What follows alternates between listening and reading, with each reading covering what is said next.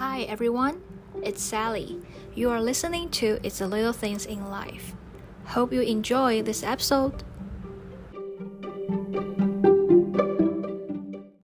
Hello, hello, hello！大家今天有吃饱吗？我这礼拜开始回公司上班了，但是我已经开始感觉到有一点疲累，身体的累加上心理的累都有，所以有时候就会去影响到我下班运动的心情。 嗯，但应该不是大家都会下班有运动的习惯了。你们会就是固定的下班之后去运动吗？那平常是在家运动，还是会去健身房呢？我个人的习惯，之前就是在疫情之前都是会到健身房报到的。但自从疫情的警戒提高之后，我都改做居家运动。做了居家运动才发觉，其实徒手的运动并没有比较轻松哦。就是它比起那种器材的重训啊，有时候其实还更累，因为器材的重训有时候是可以借力使力的，但是如果你都全部徒手的话，靠的就是自身的重量，所以就更要 focus 在平衡感、稳定度还有核心的处理。那因为我个人其实不知道为什么，可能天生的问题吧，就是核心其实是相对于比较弱的，所以我常常做居家运动会搞得我满身汗。但是啊，结束之后就觉得哇，很过瘾，所以我很喜欢，我很 enjoy，就是有时间就运动这件事情。那虽然说做运动感觉很棒，但平常每天我上班都会习惯性的买一杯咖啡来提神，没有咖啡就觉得我的一天不算开始。喝咖啡这件事情对我而言不只是提神而已，它也是算一种仪式感。我个人是比较常买超商的咖啡啦，偶尔会换连锁店的。有时候我想要对自己好一点的时候，才会去买星巴克。我喝来喝去，其实都喝拿铁啊，或者是卡布奇诺居多。那你们大家都喜欢喝什么咖啡呢？你们喝咖啡会加糖吗？对我来说，我觉得加糖的咖啡并不是咖啡，反而很恶心。好啦，说到这边，你们最近有发现我在开始节目前都会有一小段的前言吗？没错，今天的确跟咖啡有关系哦。那在开始前，还是要提倡一下，如果还没 follow 呃我的 podcast 的 Instagram 的话，记得赶快把手机拿起来，搜寻我的名称，就是 It's the Little Things in Life，然后按下追踪吧。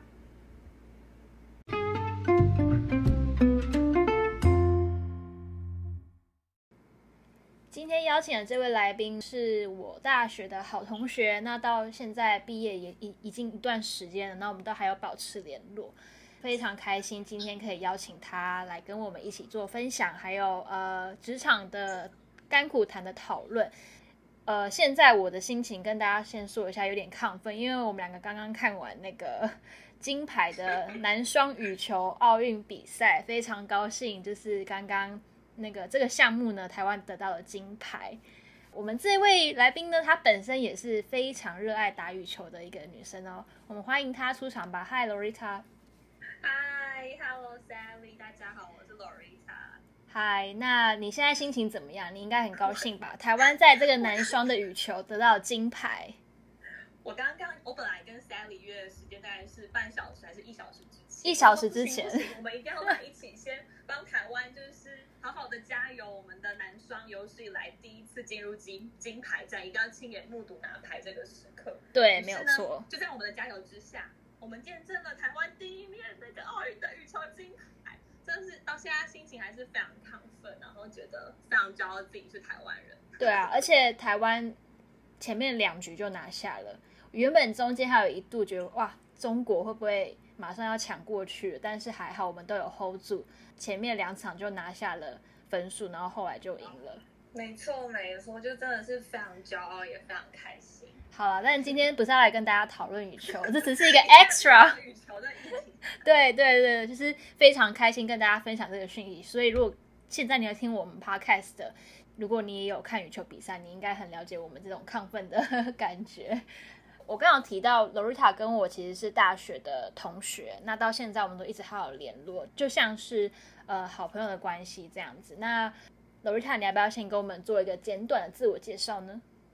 嗨，大家好，我是 Loretta，那蛮多人会叫我管妹。我跟 Sally 就是从大学一年级就是一起修课，一路修了四年。那到现在，天哪，我们已经认识有迈向十年的时间了。然后我们就一直都保持很好的联络，然后都很享受喝咖啡，很享受一起去喝下午茶这样。对，其实，在疫情之前，应该是二零一九还是二零二零啊？我们原本还计划就是要选一段时间，然后我们两个一起去法国去旅游，还有英国。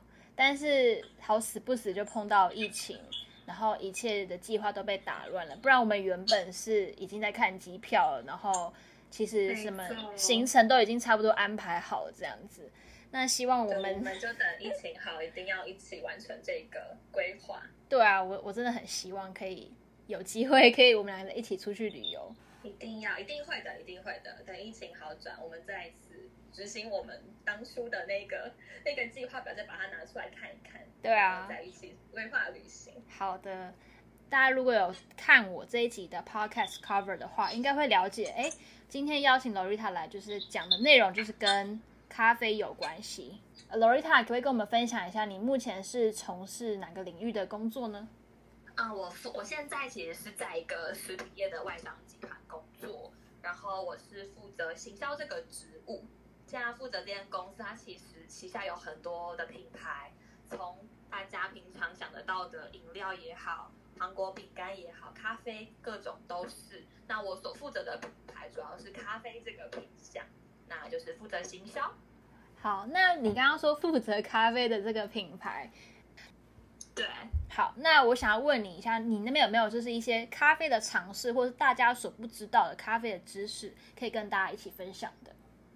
当然可以。那我先问 Sally 好了，你知道咖啡它是长在树上还是长在地上？你知道吗？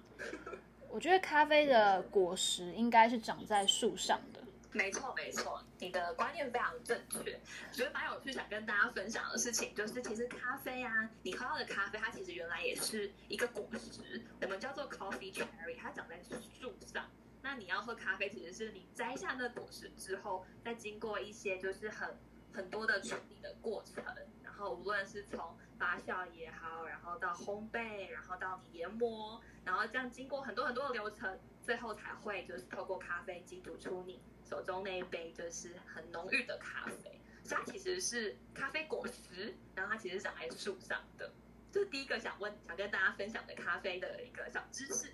那第二个就是想跟大家讲的是，其实大家可能比较不熟悉的是，意大利其实有非常丰厚的咖啡的文化。但我们平常喜欢在可能去喝下午茶是坐着这样慢慢喝，但去意大利他们喜欢站着喝。他可能今天走一走，走在路上觉得哦。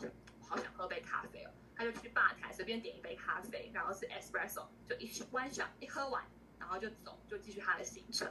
所以其实，嗯，espresso 其实是咖啡的一个基底。平常我们喝的拿铁也好卡布奇诺也好，或是近年来很知名的那个澳式的白咖啡 flat white，其实都是从 espresso 再加上牛奶不同的比例变化而来的。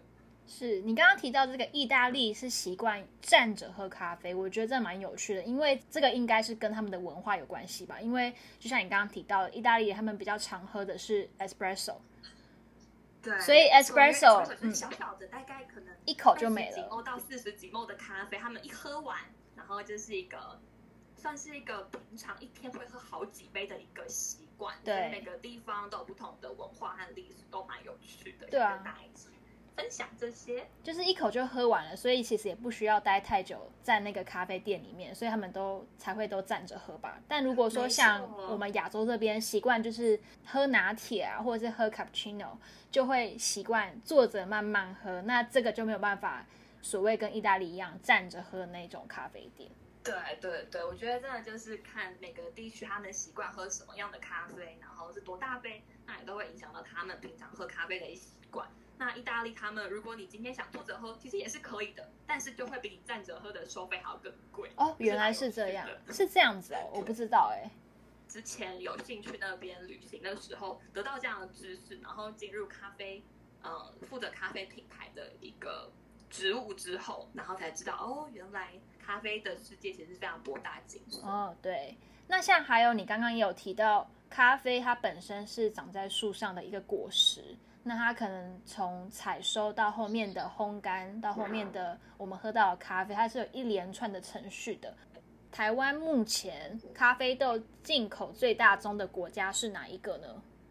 嗯，其实台湾我必须说，近几年来，嗯，大家可能会就是进口，就是世界各地不同的国家，像我们常常去独立咖啡厅也好，或是连锁咖啡厅也好，可以看到有越来越多单一产区的咖啡。那这些不同国家的咖啡都有不同的风味。那其实可以看到，其实是在呃整个咖啡市场来讲，其实世界上最大的几个出口国，包含了像是巴西也好，包含了哥伦比亚。或者是越南也好，这些都是呃，他们拥有非常多的咖啡产量，也是它拥有最多的出口量的几个国家。那台湾其实近几年也非常发展，发展的非常蓬勃，就是关于咖啡这个市场。所以无论是大家可能常听到的古坑咖啡也好，或者是在阿里山也会种植咖啡。那近几年来，甚至还会种出更精品级的咖啡。所以像台湾也可以种出像艺妓咖啡豆这样子非常精品、非常。风味独特的咖啡在台湾都可以找得到，所以台湾是不是最近这几年来咖啡的产业是蓬勃发展的？因为像以前，以前好像很少听到台湾有这样咖啡产业的发展。没错，没错，因为其实我觉得可能在我们小时候，大家比较常听到哦，台湾的茶文化可能是呃比较深远，然后比较久，大概懂比较多。但近几年来，我觉得也算是一个整个国际的一个趋势，那台湾也不例外。近几年有非常非常多的独立咖啡厅开出来，然后大家已经喝得越来越讲究了，已经不单只是说哦，我买个可能铝箔包或者是罐装的咖啡就可以满足大家的需求。大家就想要喝到更好的风味，甚至会自己手冲也好，自己就是找出自己喜欢的咖啡豆自己磨也好，这些都是我觉得在整个咖啡市场，其实台湾是越来越进步，也越来越讲究。哦，原来如此。那这样子，我想要问一下，因为你上班的环境，你上班的公司是跟咖啡有关的，那这边想要偷偷问一下，你们上班是可以喝咖啡喝到饱的吗？当然可以。我们现在在家里工作真的是少了这个方便，因为平常我们在公司啊，只要到茶水间，我们是有非常多好几十种咖啡就在我们眼前自己选择，然后打开冰箱又有牛奶让我们加到饱，所以我早上每到公司第一件事就是拿着我的杯子，然后到我们的茶水间，每天都在烦恼说，好，我今天喝哪一款咖啡呢？选了要哪一款咖啡之后，想说，那我今天要喝美式还是要喝拿铁呢？就大家会这样子，每天一大清早先陷入这样子的选择障碍。所以在我们公司的一大福，其中一大福利就是可以咖啡喝到饱，有奶加到饱这样子。那这样真的很好，因为我相信应该大部分的上班族每一天都是需要来上一杯咖啡的。我觉得这样子真的可以省了不少钱。没错，就是你买早餐之后，你就不用烦恼要喝什么东西。对啊，对啊，那帮你想好了。那你刚刚有提到，就是说你每天都可以去思考，哦，我今天要喝哪一款咖啡？所谓的哪一款是指哪一款咖啡豆吗？嗯，应该说我们公司就是，我们公司刚好就是有很多种咖啡风味，因为本身像大家可能熟悉的咖啡啊，本身有些是有谷物香也好。花果香也好，对，或者是它可能是烘焙香比较重，对。那我们就是我负责品牌，它旗下其实有很多很多的选择，所以我每天就会在思考说，那我今天我的心情比较想喝什么样的风味，主要是有这样子非常多十几二十种选择，都可以让我每天早上的时候去依照自己的心情去挑选。哇，好羡慕你哦，这真的是一个非常诱人的福利。刚好我觉得是喜欢喝咖啡啦，所以哦，对，这件事情对我来说是一个大加分。真的，好啊，那这样子我也想要问一下，当初你怎么会进到这个咖啡产业相关的职位呢？其实主要是在我还在读硕班的时候，其实硕一升硕二对许多人来讲说都会是一个蛮关键的时刻，因为你即将就要进入职场，或是你大三升大四的时候，主要都会碰到这样。希望自己可以提前了解职场上的工作在做些什么，也了解自己的兴趣是什么，然后为于为接下来的职涯去做准备。那我刚好很幸运的在硕一升硕二的时候就很积极在找实习。那那时候学校就安排了很多很多不同的公司、不同的品牌来介绍一些实习生的机会。那我就在当年的暑假的时候，就幸运的申请上其中一间我来学校分享的一个公司。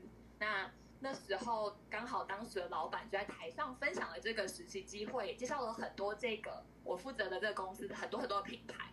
那时候一听完就是所有老板的分享，我就特别爱我现在这家负责的咖啡品牌，于是我就申请上了就是负责行销的职务。所以当时就在做行销，然后做了一年之后，边工作边上学写论文，发现一整年之后，发现自己真正很喜欢行销这个领域，也很爱咖啡这个品牌。所以我毕业之后就回到了这家公司，继续的就是继续做行销，然后是正职的职务这样子。那你刚刚有提到你是当初实习行销这个部门的的工作嘛？那你认为？对于品牌或对于行销的这样的工作，最大的乐趣是什么地方？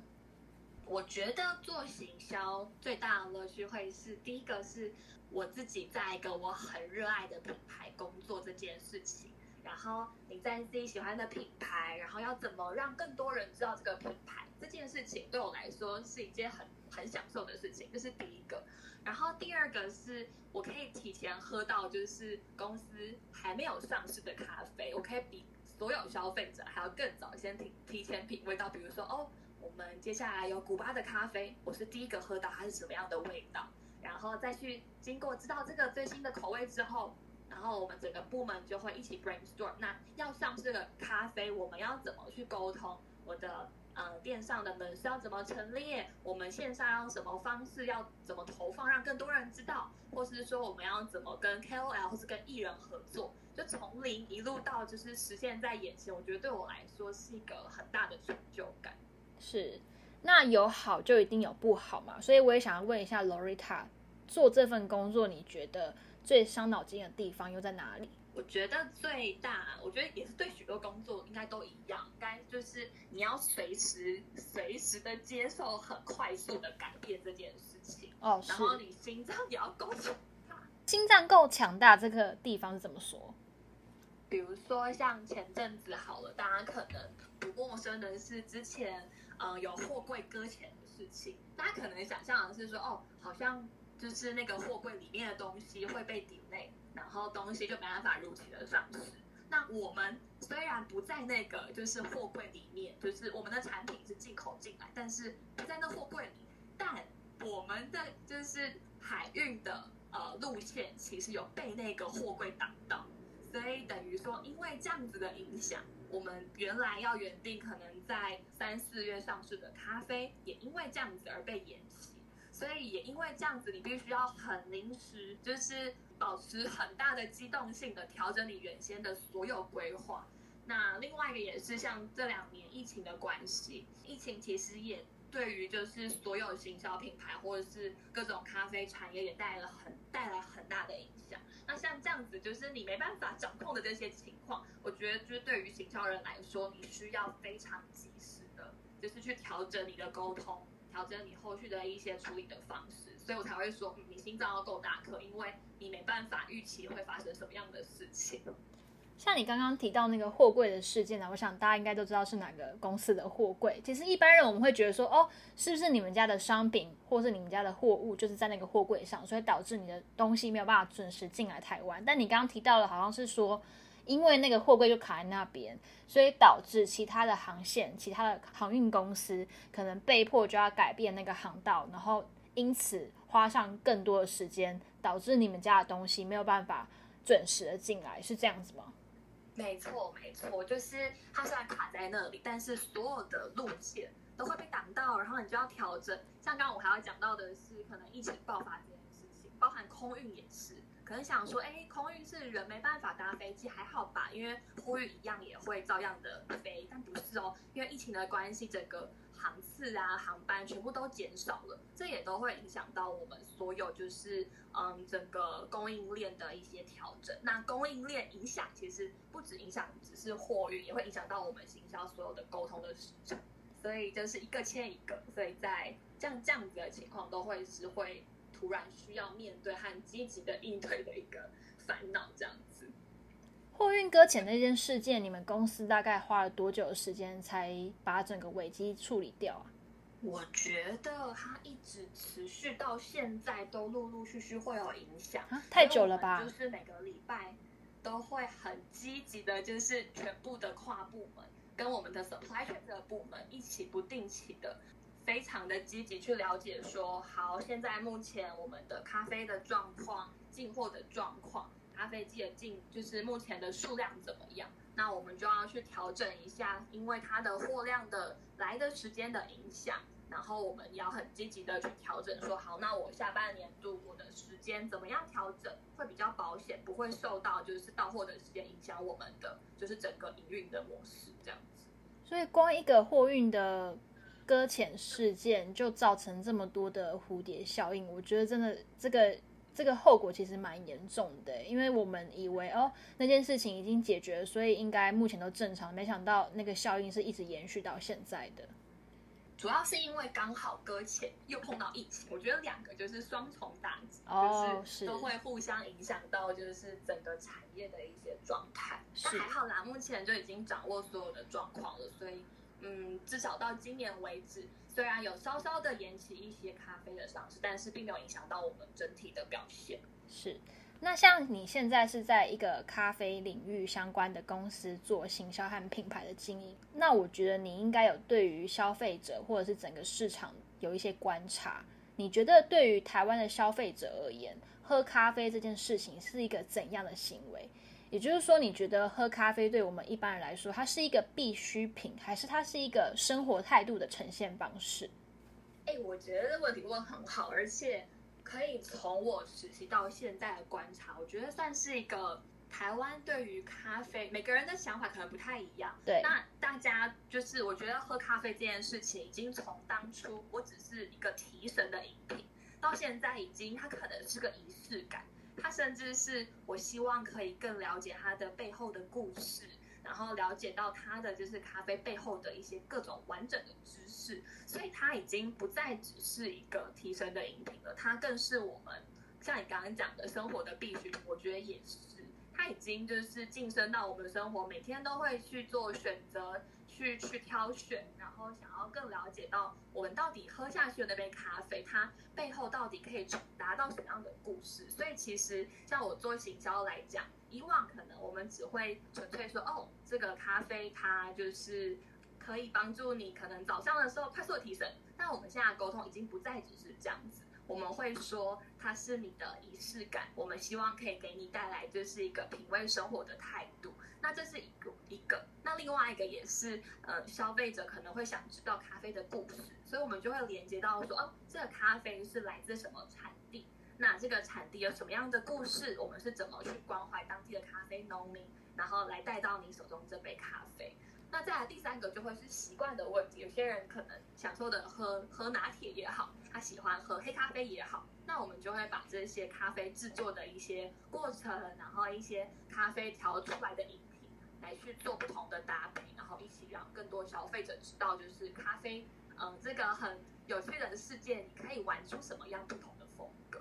你刚刚提到这个所谓的仪式感，我觉得其实蛮有趣的，因为对我来讲，我不知道你你的感觉是怎么样，但对我而言，就是咖啡，我几乎每天上班都要去买一杯来喝，但是又觉得说，诶，没有喝就好像少了点什么，所以一定要上班前一定要买到一杯咖啡，然后才有办法开启我那一天接下来要做的每一件事情，所以我觉得咖啡。对我来说，其实它是算必需品，同时它也是算我生活的仪式感之一。就是一定一定要喝咖啡才有感觉说，哦，我今天开始，那我接下来要做什么？做什么？做什么？Norita，你觉得呢？你觉得咖啡对你来讲是什么？怎你怎么去定义喝咖啡这件事情？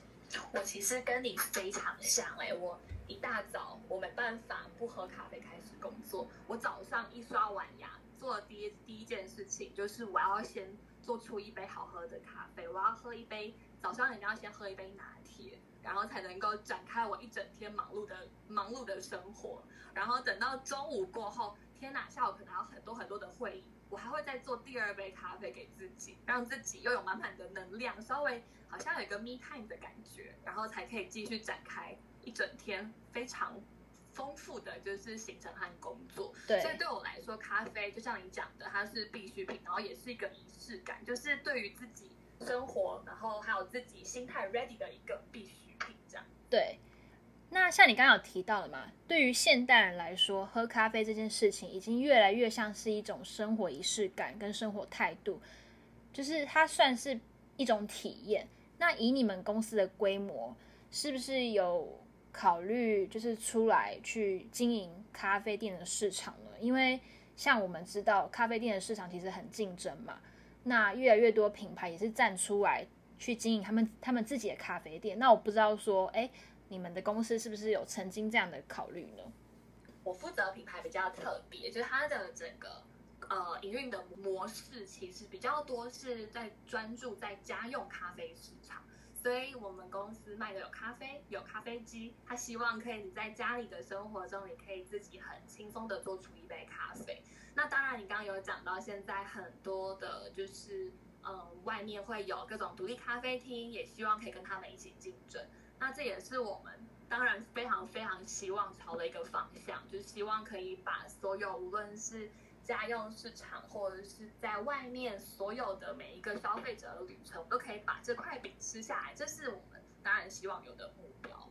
所以，但因为也是因为公司规模比较大，所以不可能说我马上说做就做，我们都会需要就是经过很多的分析和思考，也需要跟总部有很多的讨论，才能够让这件事情实现。所以就是也希望接下来的几年可以让这件事情可以实现在我的眼前。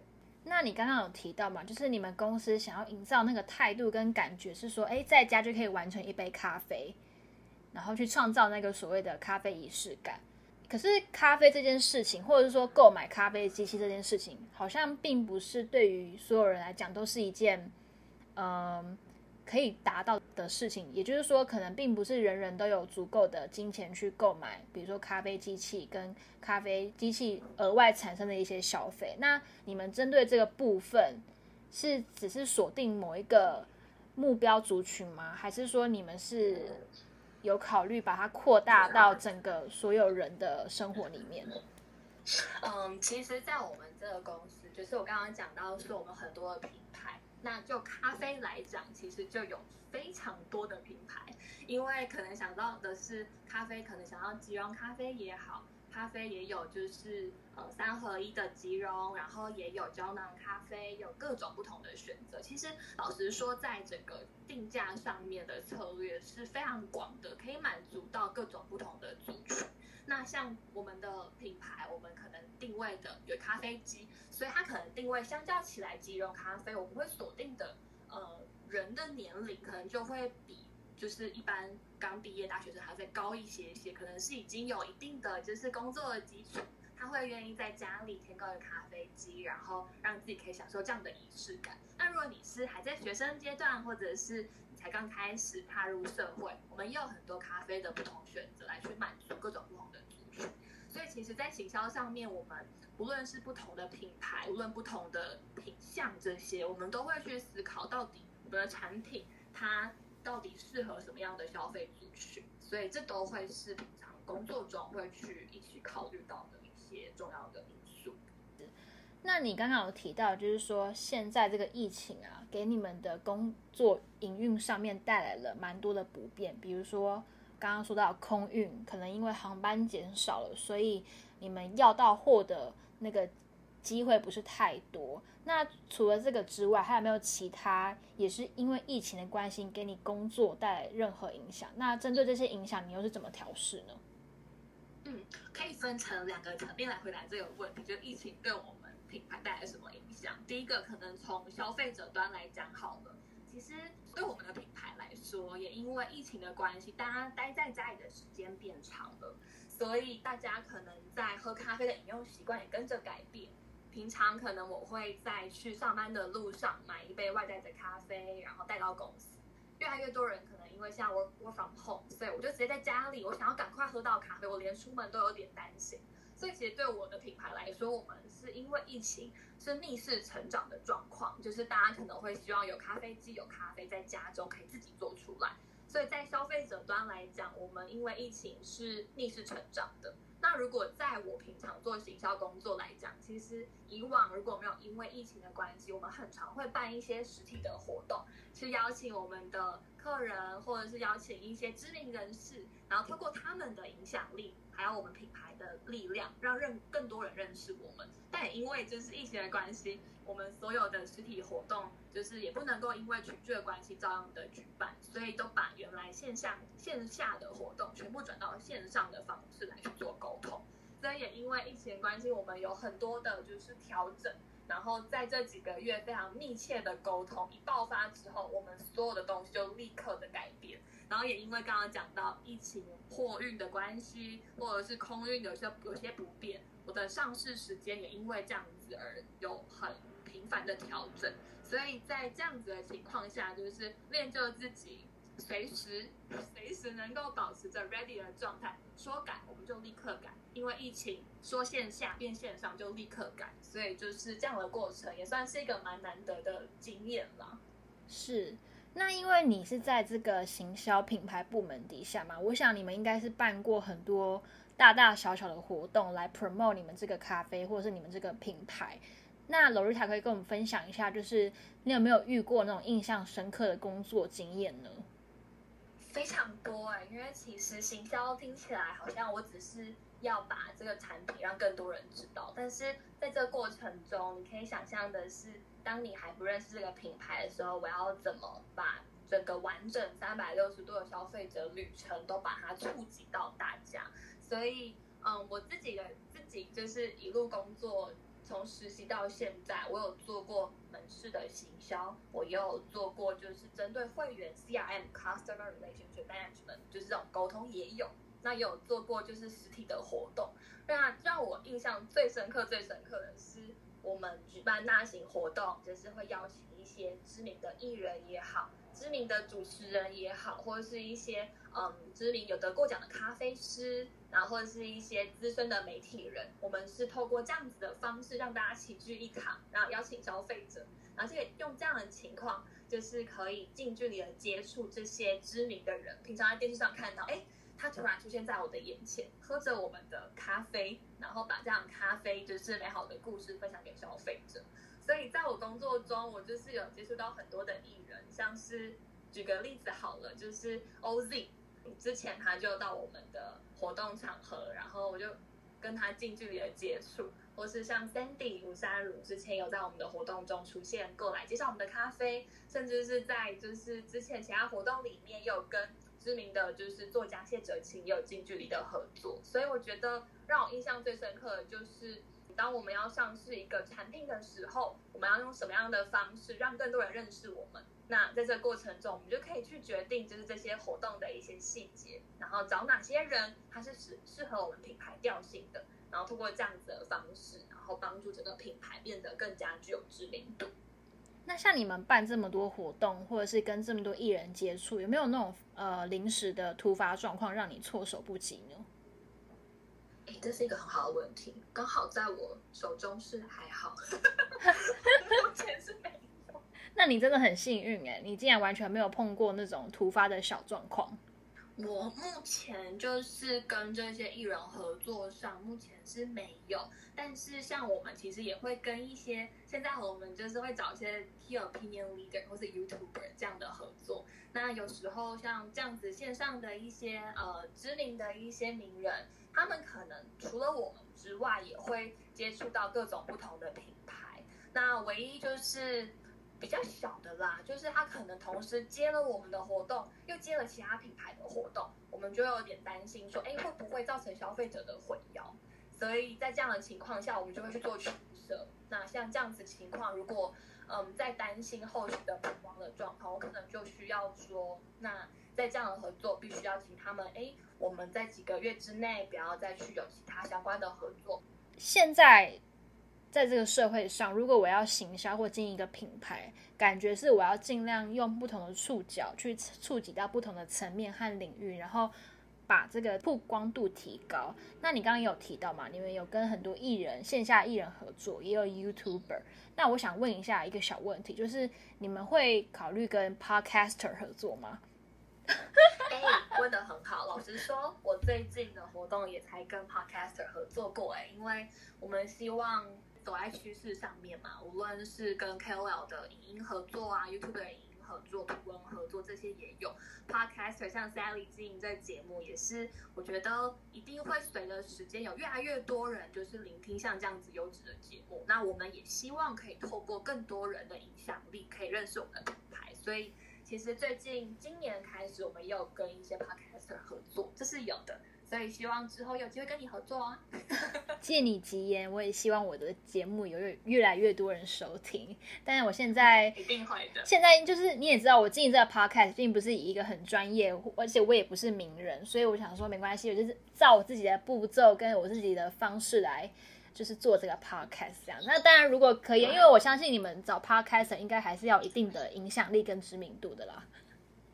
没问题，没问题。我觉得你一定没问题的，我们一定还有机会有更多的合作。而且，其实大家可能会觉得说，哦，我要找合作，你找那种追踪追踪者越多越好。但其实现在看到就是行销的趋势啊，我们不见得会找那种最多最多 followers 的，因为有时候 followers 越越多，其实它不见得能够真正触及到就是更多呃喜爱这个品牌的人，因为他可能。所接到的代言太多了，多到很多的面向，让就是消费者可能对他看到他，哎，并不会直接联想到就是我们的品牌，所以我们都会在这个过程中会去思考蛮多层面的。这部分我还蛮认同，就是如果一个艺人或是一个有名的人代言太多品牌，就会失去掉他代表性的那个怎么讲，呃，聚焦度。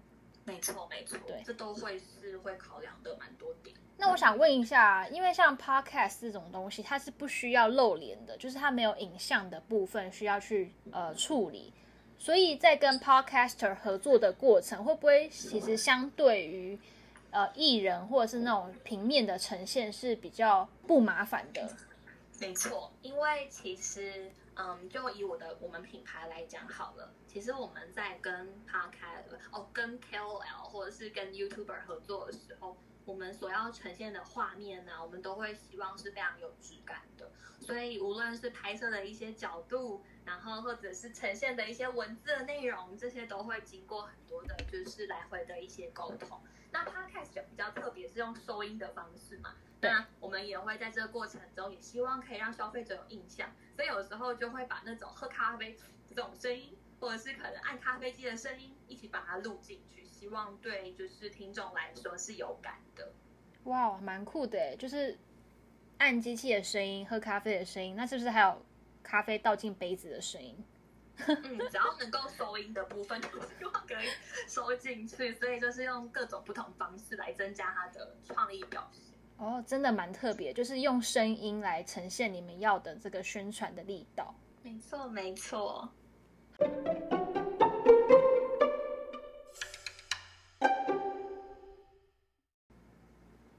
感觉你目前的公司其实规模算很大，对你而言，你的工作语言能力占的比例是多少呢？重不重要？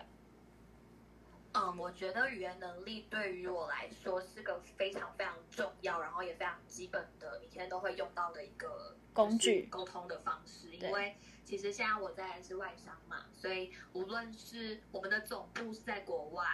然后无论是从书信上面，从沟通上面，这些都会非常的频繁用到英文。所以平常写信，就算是跟就是跨部门的同事合作，也都会用英文书信来写。那跟总部开会的时候，也会需要用英文来沟通。所以对我来说，就是语言能力就是已经是一个必备的一个基本。所以它。在整个在外商工作来说是非常需要的一个条件，这样是。那你觉得听说读写的比例各占多少呢？比如说会不会有可能因为要很常开会，所以说的能力特别需要？嗯，因为刚好在台湾嘛，所以其实老实说，我觉得就是书信上面阅读跟写作会占到七成。那今天如果我们在这样子比较。呃，沟通上面，我们已经跟台湾的跨部门已经沟通完了，是用中文沟通完。那今天如果说我要跟总部去开会，就一定要全英文。所以在口说上面，我会觉得大概占三成，三成左右。那嗯，书信、阅读，就是写作跟阅读这两块是最频繁会使用到的。那在更之前，因为我们的老板其实这家老板是个韩国人，所以在口说上面的平时运用到会更加频。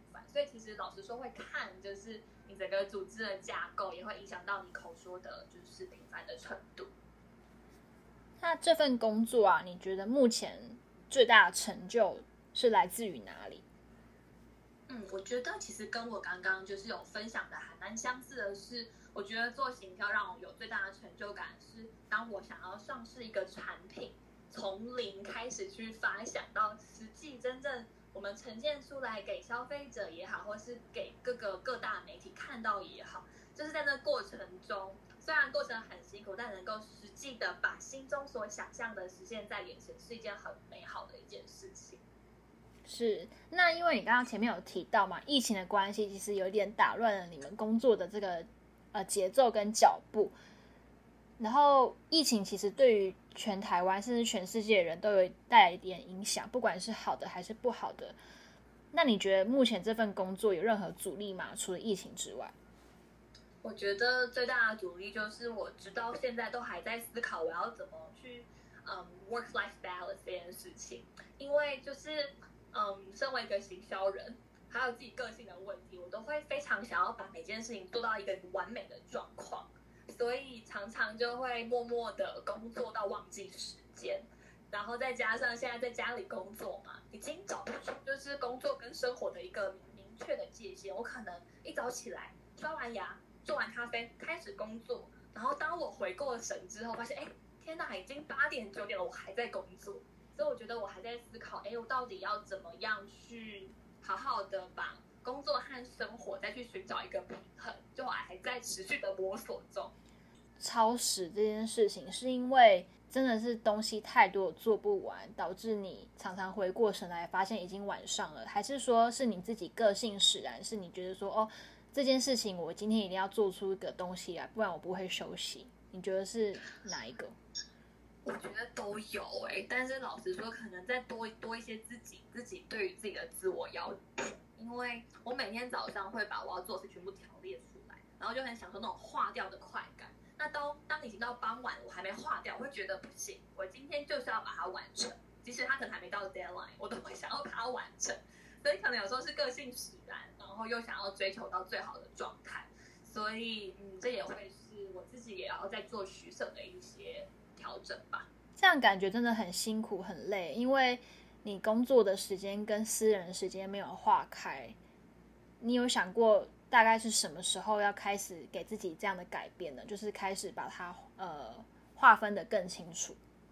我觉得可能是等到我有小孩的时候吧。那 等到你有小孩的时候，那时候就逼不得一定要必须要这样子好好的。把时间就是给自己的小朋友，我觉得可能是到那个时候，所以放过自己。所以你的意思是说，你已经预备了，你要这个状态一直持续一段时间，直到你有小孩为止吗？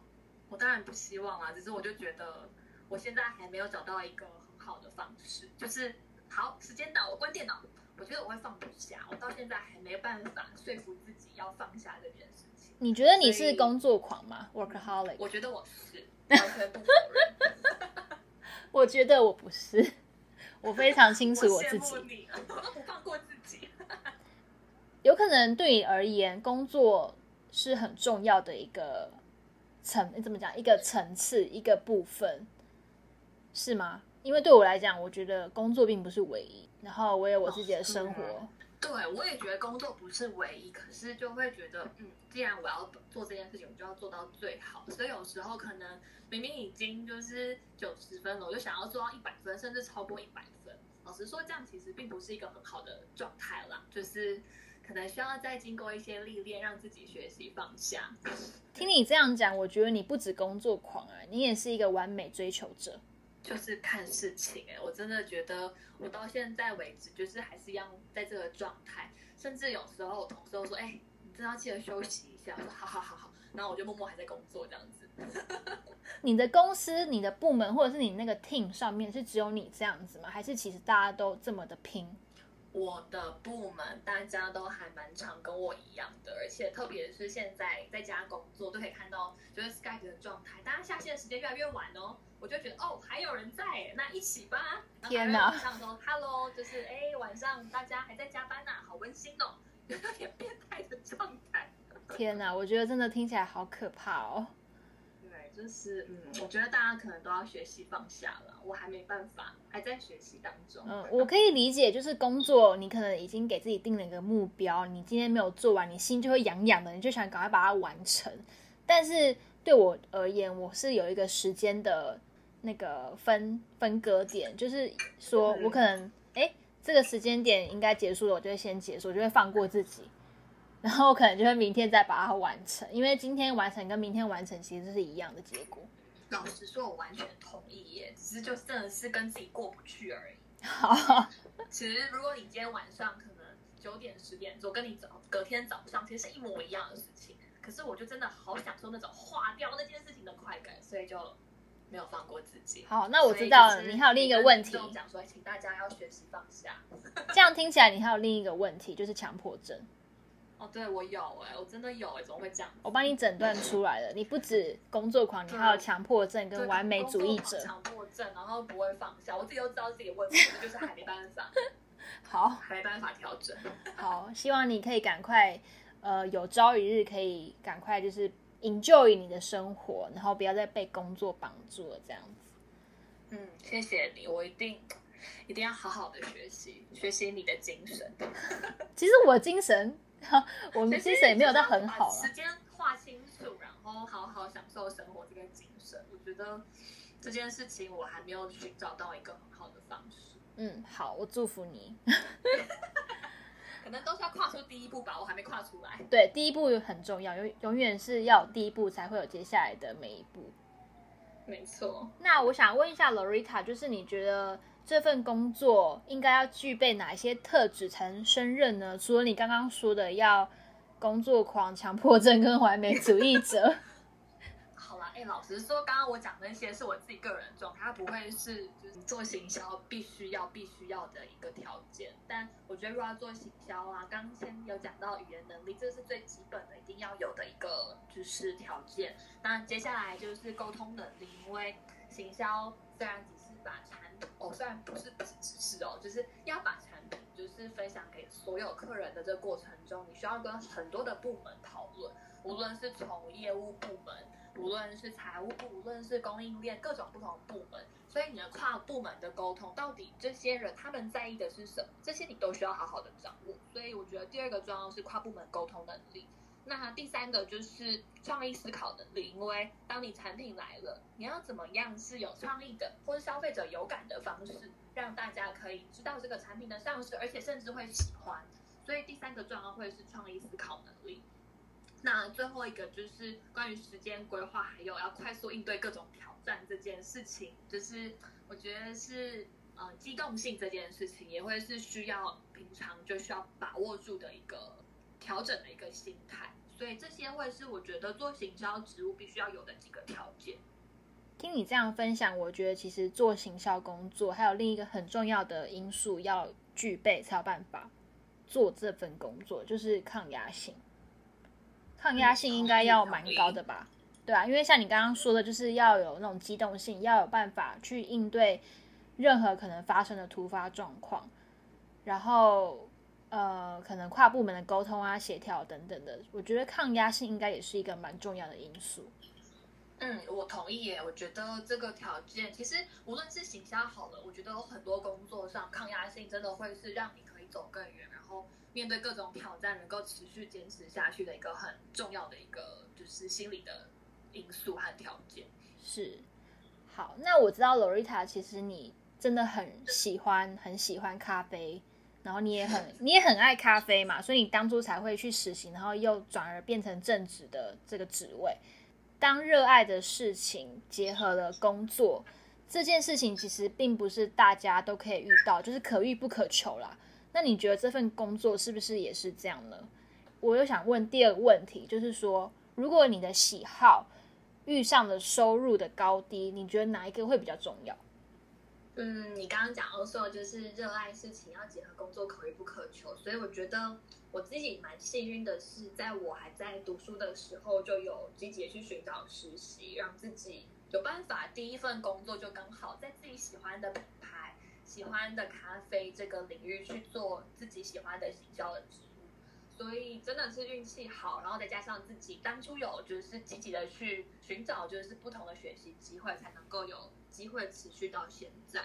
那第二个问题是讲到就是喜好跟收入要怎么选择？我觉得这两个其实很难很难下一个结论。但是我必须要说的是，一定要很享受自己做的事情，才能够走得长久。因为当你平常你工作，你每天其实老实说，你在工作的时间比你在家里跟家人相处的时间还要更长。我必须这么说。所以在这过程中，如果你在工作的职场上，你是不快乐的，你做的事情你不喜欢的，我觉得会是一件很痛苦的事情。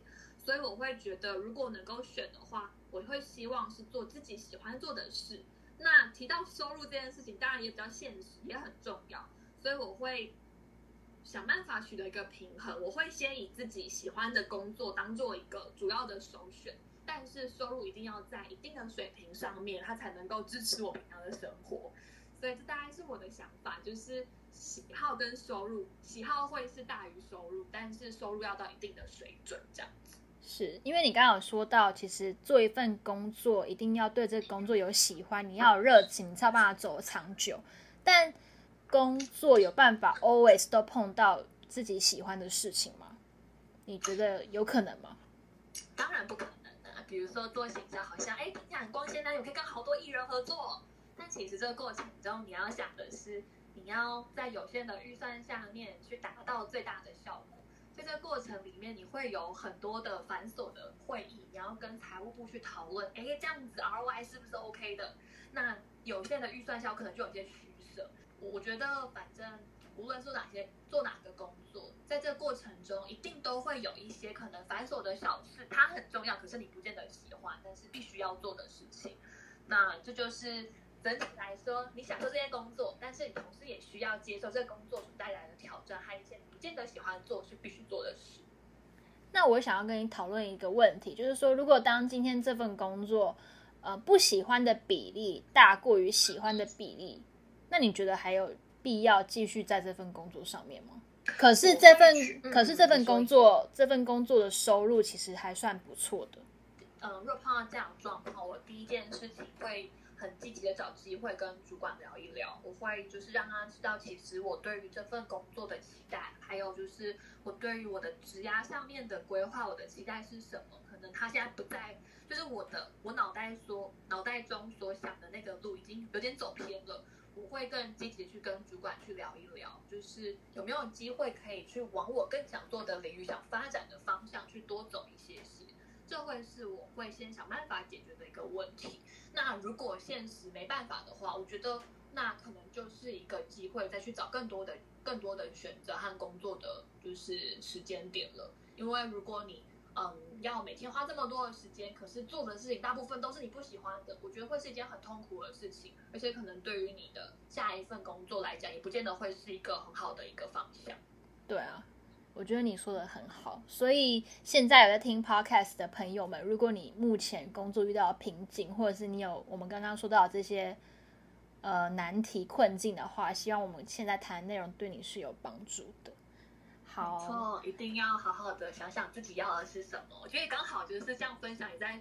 回过头来思考自己，哎，是不是在往自己想要的方向前进？其实我跟每一位访谈，就是上我节目的来宾，每次跟他们访访谈，其实也给了我很多反思跟哎思考我的怎么讲职涯的这个机会。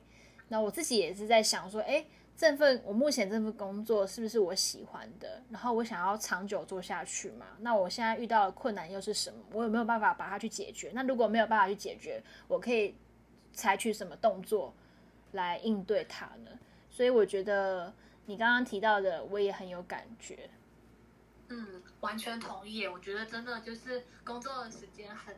还有很多年呢，对，这过程中其实有很人生有很多的选择嘛。那当下你是怎么去看这件事情？然后问心无愧，然后想办法去解决它，那就是积极的面对这样子。对，Loretta，如果要请你为你的这份工作做一个结论或者是建议，你会怎么说呢？嗯，我觉得一样回扣到，其实刚刚上一题蛮像的。我觉得要热爱你做的事情。那像我自己的话，就是我做的是行销，我要热爱我的品牌，才能够把我这么喜欢的品牌让更多人知道。那第二个点就是，当机会来的时候，一定要积极的抓住。那可能或是你看到什么机会，你要积极的去争取，然后在这个过程中，让自己不断的成长，不断的往自己更想要的生活、更想要的职涯前进。那这会是我想跟就是所有听众分享的两个点。嗯，我觉得你说的很好，就是平时要努力，然后准备好自己的能力，机会来的时候就要去把它争取，尽量争取到。但是我觉得这边也要跟大家说一下，就是你有努力，你有去争取，但是东西不一定会是你的。没错，没错，对吧？这就是，是问心无愧了。嗯，你已经试过了，那不要。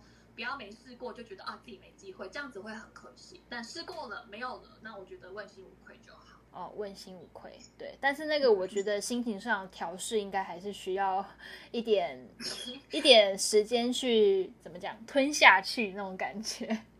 对，同意。但我都会常这样说服自己，就是如果今天可能没有你试过了，没有达到你想要的状态，那我就想老天可能更多的安排吧，可能更好的在后面。就这样子说服自己。对啊，有一句话是说，上帝为你关了一扇门，会会再帮你开另一扇窗。嗯，我是这样子去说服自己了，也相信这样子的状态，因为每个选择它后面一定都有它的，就是希望带给你的收获。对，今天非常谢谢 Loretta，就是找时间跟我们一起来做这个分享。那他的职位呢是跟咖啡的领域有关，我们今天也听到了不少。跟咖啡相关的尝试还有知识哦，要不要再复习一下？刚刚有提到，呃，咖啡是长在树上的，它不是长在地上的。然后意大利人喝咖啡都是站着比较多，而且如果要内用的话，还要收更多的服务费，对吧？没错，没错。然后你喜欢喝的咖啡，如果是拿铁的话，它其实都是从意大利常喝的 espresso 浓缩咖啡演变过来的，加牛奶不同比例会变成不同的风味。对。好，那我们后面聊到的是比较软性的部分，就是比较跟领域没有关系的部分，比如说，诶，呃，语言的重要性啊，然后成就度啊，或者是说挑战度啊，遇到困境，甚至是呃做这份工作，你需要具备哪些特质才有办法胜任，然后还有最后就是说，诶，呃，喜欢的事物结合工作这件事情可遇不可求，那我们要怎么去好好把握每一次？遇到机会啊，等等的，我觉得都是非常难能可贵的内容。谢谢你，不会不会，好，谢谢你邀请我。不会，我希望我们可以真的疫情如果再稳定一点的话，我们一定要完成我们那个旅游计划。对，我们先从简单的，我们先一起去喝下午茶，好好坐着喝一杯咖啡开始。对，然后接着我们再去巴黎街头，再去喝一杯咖啡。对，我好，我好怀念，就是坐在巴黎的一个角落的咖啡店，然后就是无所事事，看着路上的行人走来走去。真的，我什么时候可以放下工作去做这件事情？我真的好期待那天的到来。真的哦，好哦，我现在只能靠想象，然后还有翻之前的照片，然后去在脑袋中去旅行。有那个画面就一直在那里，然后就是、呃、真的真的，而且你可以仿佛就是你看。照片，或者是你去回想的时候，你仿佛还可以闻得到那个时候的空气，还有听得到那个时候街道上的声音，我觉得都是很栩栩如生。我也是，甚至可以想到，就是你脚踏上那个石头路的那个感受。对，到现在都很。而且那种石头路走很久，其实脚会痛的，你知道吗？对，真的。拖行李箱更痛苦。对啊，我现在还记得，就是那个戴高乐机场里面的样子，然后怎么从机场坐。比如说坐火车啊，坐公车怎么到市区，嗯，然后一到市区怎长怎样，然后还有巴黎一定会有很臭的味道，因为那边的那边的街道其实真的，然后还有地铁是多么的脏乱，然后那个火车是多么的旧，完全同意，都都还在脑袋，就是挥之不去，真的真的好。那今天非常谢谢 Loretta 跟我们分享，那希望今天我们讨论的东西。对于现在你正在听 podcast 的你是有用的哦。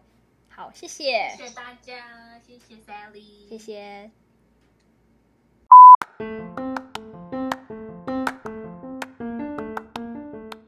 Thank you for listening to It's the Little Things in Life。